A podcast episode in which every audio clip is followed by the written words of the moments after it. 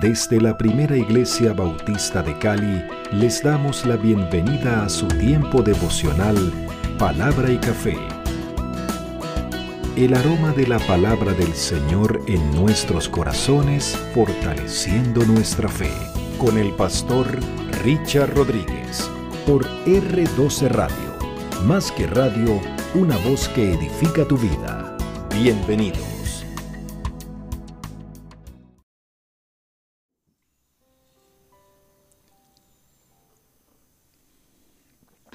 Bueno, muy buenos días, muy buenos días de nuevo. Muy bien, vamos adelante, mis amados. Para hoy, para hoy dice de la siguiente manera, Señor, eres sombra fresca contra el calor. Tu presencia me hace bien. Hermosa, y digo yo hermosa, la figura que utiliza aquí el profeta en el capítulo 25 del libro de Isaías para hablar de lo que es la obra del Señor. Y sí, no solamente sobre Israel, sino sobre las naciones. Una vez más deja ver el profeta que Dios es Dios, no solamente de Israel. Dios no es solamente un Dios nacional, sino un Dios de toda la creación y por supuesto del universo entero. Lo que estamos buscando entonces es entender en el capítulo 25 otro cántico, otro cántico en medio de las declaraciones de juicio, de las denuncias de pecado, de las advertencias que eh, proclama el profeta para con el pueblo de Judá en Jerusalén. Sí, fruto del pecado y de todo lo demás que hemos venido describiendo, pero el profeta Isaías es uno de los que más se detiene para expresar profecías, cánticos, eh, oráculos o palabras de esperanza, de consuelo también. Y el cántico de alabanza por el favor del Señor está en el capítulo 25, que prácticamente es un, un, salmo, prácticamente es un salmo, una canción. Está escrita en poesía, no en prosa, en versos, obviamente en hebreo. Probablemente uh, hizo parte del cántico en el culto, eh, no lo sabemos, pero sí era eh, una expresión no relatada, no eh, de manera de sermón, a manera de sermón proclamada, sino de cántico, cántico de alabanza por el favor del Señor. Ahora, estamos en el proto Isaías, capítulo 1 al 39, primera parte del libro de Isaías, contexto Jerusalén, antes del exilio, antes de ser eh, llevada al exilio eh, Judá. Y el contenido son, como lo hemos dicho, denuncias, advertencias, llamados al arrepentimiento, eh, la proclamación del pecado de, Judá y llamando a, volverse al Señor. ¿Cómo se llama? Oráculos de juicio y de condenación. Pero eh, el versículo, el capítulo, perdón, 25 eh, es un cántico de alabanza. Tiene unas expresiones bastante interesantes. Los primeros cinco versículos son un himno de gratitud a Dios por la derrota de los enemigos. Eh, pero sí, como si el actuar de Dios en contra de los enemigos de Israel y uno empieza a, a ver como que los tiempos no cuadran. Sí, es una acción a futuro, porque dentro de estos oráculos el profeta tiene una frase en aquel día.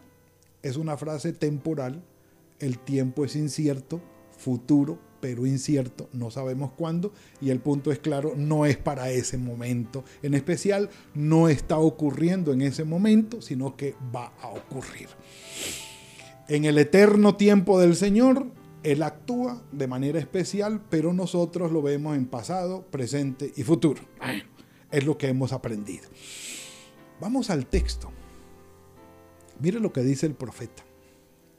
Señor, tú eres mi Dios, te exaltaré, alabaré tu nombre, porque has hecho maravillas, fuera del alcance de la mano del profeta ha hecho maravillas, maravillas. Es decir, algo inescrutable para el ser humano, algo fuera del alcance del ser humano, algo que no puede controlar, algo que no está dentro de los límites o las manos del hombre, el Señor ha hecho maravillas. Sacar al pueblo de Israel de Egipto, en todo el éxodo, traerlo por 40 años en el desierto y ver de una manera sobrenatural la mano de Dios sobre ellos es maravilla. Usted y yo, de seguro, seguro, seguro, hemos sido objeto de las maravillas del Señor. Y por eso, cántico de alabanza por el favor del Señor sobre nuestra vida. Pero la frase que sigue, tus consejos antiguos son verdad y firmeza. Esta expresión es más sapiencial, ¿sí? Que de un himno o de un eh, ¿cómo se llama? De un salmo normal, eh, de alabanza. No, es más sapiencial. Tus consejos antiguos. Y está hablando de consejos antiguos, no de obsoletos, no de algo que cayó en desuso, sino que está diciendo, esos consejos antiguos son atemporales, trascienden la barrera del tiempo principios de vida que siempre son verdad, siempre son verdad.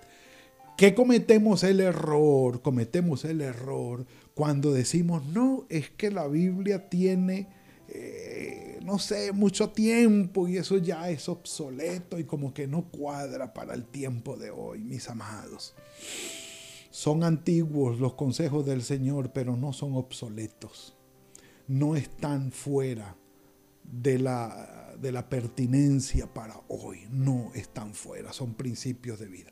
Y sigue hablando el profeta, porque convertiste la ciudad en escombros. Está hablando del abatimiento de los enemigos, no de Jerusalén. Ah, convertiste la ciudad en escombros, la ciudad fortificada en ruina, el alcázar. Un alcázar es una fortaleza, un, eh, ¿cómo se llama? Un castillo construido en un lugar específico con muros alrededor protegidos, eh, que es un centro militar de defensa, de protección y de ataque. Eso es un alcázar. Aquí en Cali tenemos un barrio que se llama Los Alcázares. Bueno, no sé si tendrán cara de fortaleza o de fortín, pero bueno. Dice, el alcázar de los extranjeros ya no será ciudad. Eh, miren todo lo que el Señor hace para abatir los enemigos de Judá y nunca más será reedificado. Por esto se glorificará el pueblo fuerte, te temerá la gente poderosa, porque se van a dar cuenta que lo que el Señor hace es mucho más poderoso de lo que ellos pueden hacer, está por encima de ellos y de esto hay eh, testimonio en la palabra del Señor, lo hay. Lo que, nos, lo que nos trae para hoy el versículo 4 porque fuiste fortaleza para el pobre. Especial. Fuiste fortaleza para el necesitado en su aflicción. Y sí que llega este mensaje, mis amados. Fortaleza para el pobre, fortaleza para el necesitado en su aflicción. ¿A dónde voy yo a levantar mis ojos para buscar ayuda en el tiempo de aflicción? Pregunta el salmista en el 121. A nadie más sino al Señor, que es nuestra fortaleza de aquel necesitado, del menesteroso y del que le hace falta provisión y que está en medio de la aflicción, el Señor lo socorre. Así que no perdemos la esperanza. Pero la figura sigue hermosísima. Ha sido refugio contra la tormenta. Y aquí viene sombra contra el calor. Miren, la figura que eh, Mami encontró hoy para la frase es espectacular. Un samán, yo creo que ese es un samán, un samán que extiende sus ramas en un perímetro amplio, agradable, en un prado, en una pradera, y el sol está candente y uno puede ver el árbol verde, frondoso, amplio, grande, y así de grande es la sombra que se proyecta debajo, que uno dice, qué bueno estar allí abajo. Y aunque la temperatura afuera está supremamente alta, debajo de ese árbol hay frescura. Bueno, venimos del campo y tanto en los llanos venezolanos como aquí en el Valle del Cauca hay una arborización espectacular. Bueno, hablemos de aquí, sobre todo yendo hacia Palmira y de Palmira hacia Buga, que son ciudades que van yendo como al centro del Valle del Cauca. Hay una arborización, una vegetación sombría extraordinaria, unos amanes impresionantes que dan una sombra que hace como un frío espectacular, que uno dice, qué bueno colgar una hamaca debajo de esos árboles y además una buena tacita de café, mejor dicho. Mm. Me fascina, me fascina esa, esa figura. Entonces, eh, prácticamente diría yo, no sé, no, no lo he encontrado en otro lugar en la Biblia, no hay otro lugar donde se hable del Señor con esa figura, Señor, tú has sido sombra contra el calor. Porque el ímpetu de los vientos es como una tormenta que se da contra un muro. Yo he visto sobre todo, y también yo sé ustedes, hemos visto cómo se eh, desintegran las grandes olas cuando dan contra un muro o, contra un risco, lo, lo hemos visto. Pero sigue la figura, porque aquí hay tres calores. El primero, sombra contra el calor eh, normal como el calor en lugar seco, terrible. O sea, un lugar árido o semiárido, con unas temperaturas de 47 grados hacia arriba, uno dice, Señor, esto es para que se le, se le derrita el cerebro a uno. O sea, son temperaturas demasiado altas. Entonces dice, el calor en el lugar seco, así como el calor en lugar seco, así humillarás el orgullo de los extranjeros. Estamos hablando del abatimiento de los enemigos. ¿Sí? Y otro calor, tercer calor. Pero como el calor debajo de una nube harás marchitar el renuevo de los poderosos. Explico la figura. Dice que los poderosos como que se van levantando en orgullo y, y van adquiriendo más poder y ellos son como que el calor se va poniendo mucho más fuerte, el sol eh, arrecia y, el calor aumenta como el orgullo de los malos y de los poderosos. Y dice, es como si cuando esté ese calor a la más alta temperatura y ese solazo esté cenital de una manera terrible, viene una nube grande y se posa allí y tapa ese sol y como dicen en los llanos venezolanos, viene una tolda, viene una sombra agradable que uno dice, bendito sea tu nombre Señor, que tapaste ese solazo con esa nube, deténla ahí, deténla ahí. Entonces, esa nube hace que el calor desaparezca.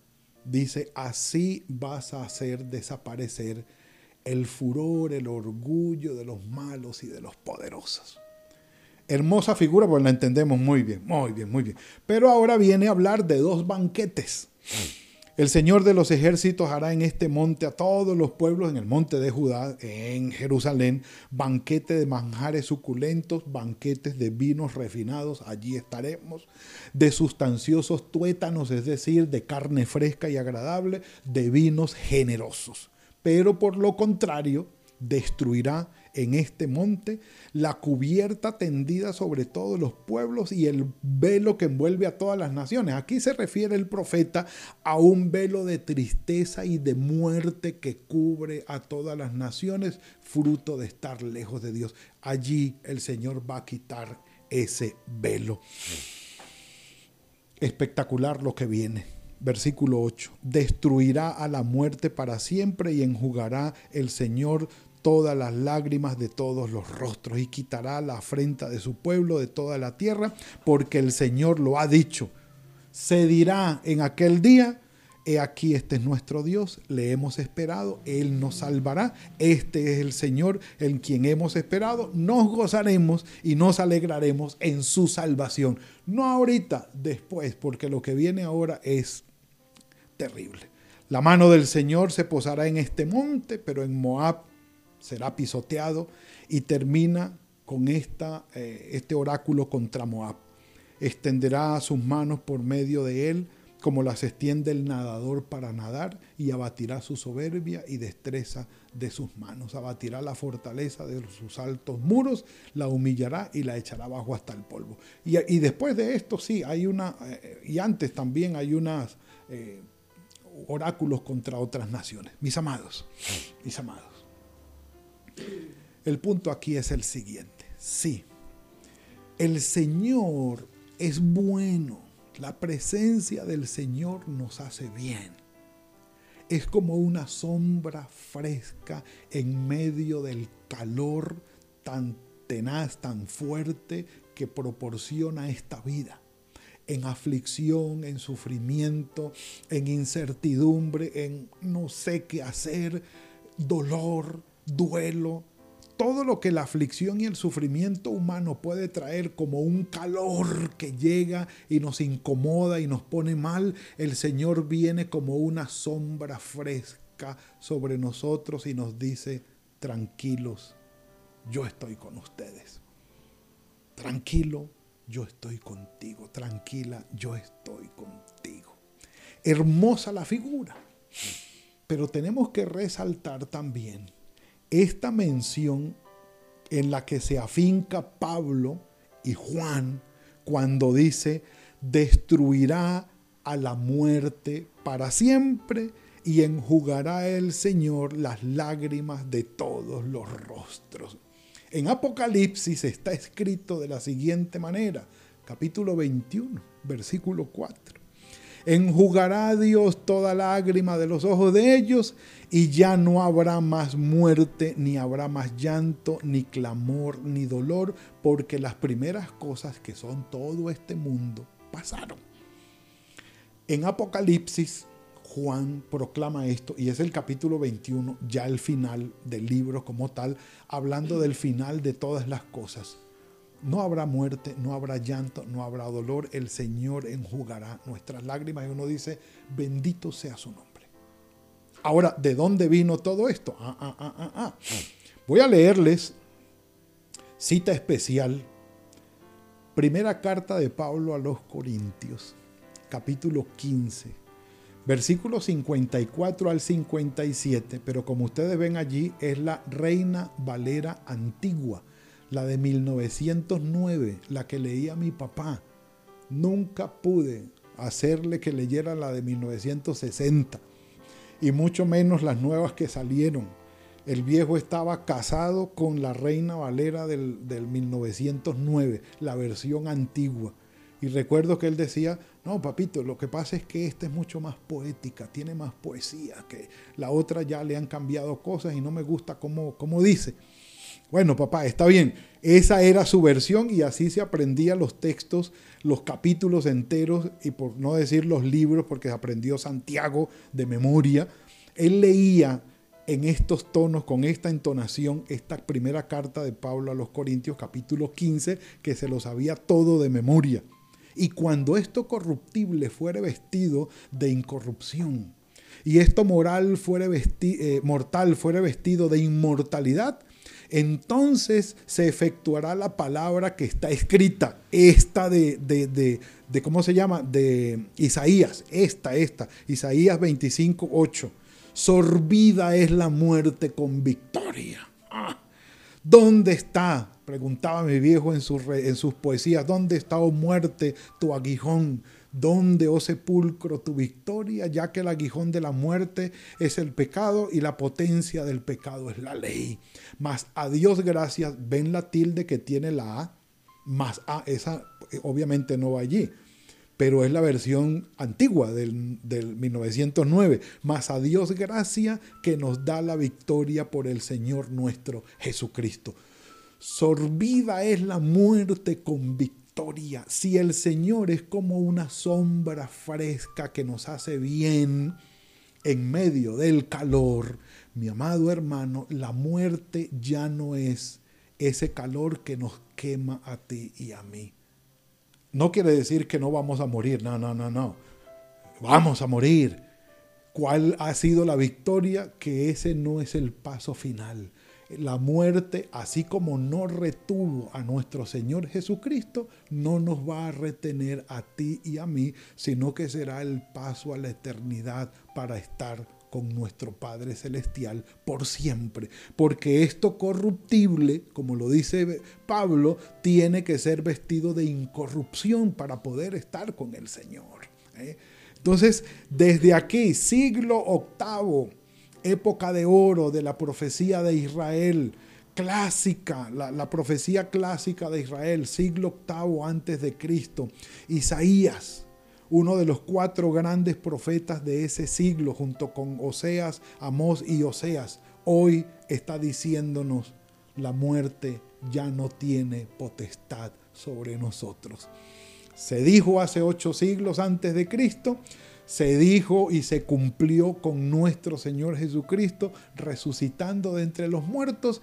Y si hay un bien y si hay una bondad que el Señor como una sombra apacible, grata y fresca puede traernos a nuestra vida, es la grandiosa y gloriosa esperanza de resurrección, mi amado hermano, porque la muerte ha sido vencida, mi amada hermana. ¿Entraremos a la muerte? Entremos a la muerte, allí no nos vamos a quedar. Hay esperanza en nuestro Señor y por eso hoy le decimos, Señor, eres sombra fresca contra el calor. Tu presencia me hace bien.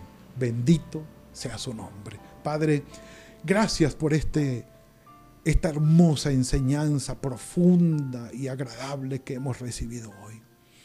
Gracias Señor porque en esa hermosa figura de una sombra fresca, grata, deseable, en medio del calor, así eres tú para con nosotros.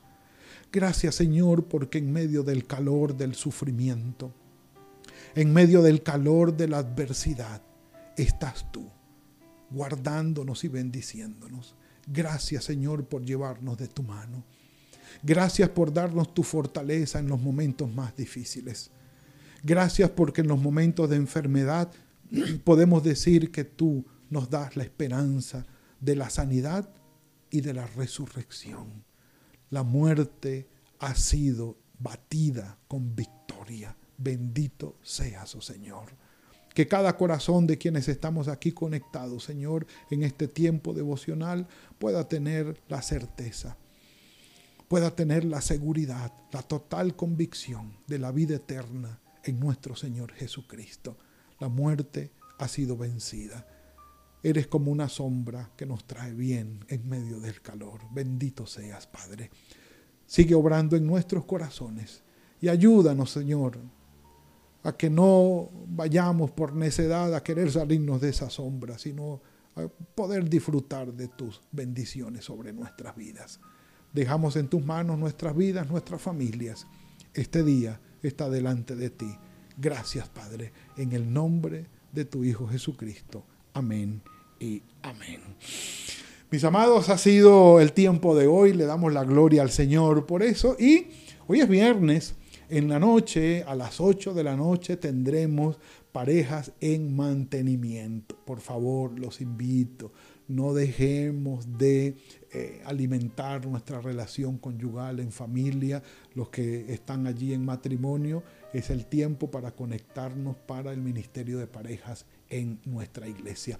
Allí estaremos con nuestros hermanos Humberto Lina para dirigirnos en este espacio. Y mañana, si el Señor lo permite, a las 7 de la mañana tendremos nuestro espacio de palabra y café. Que el Señor los bendiga.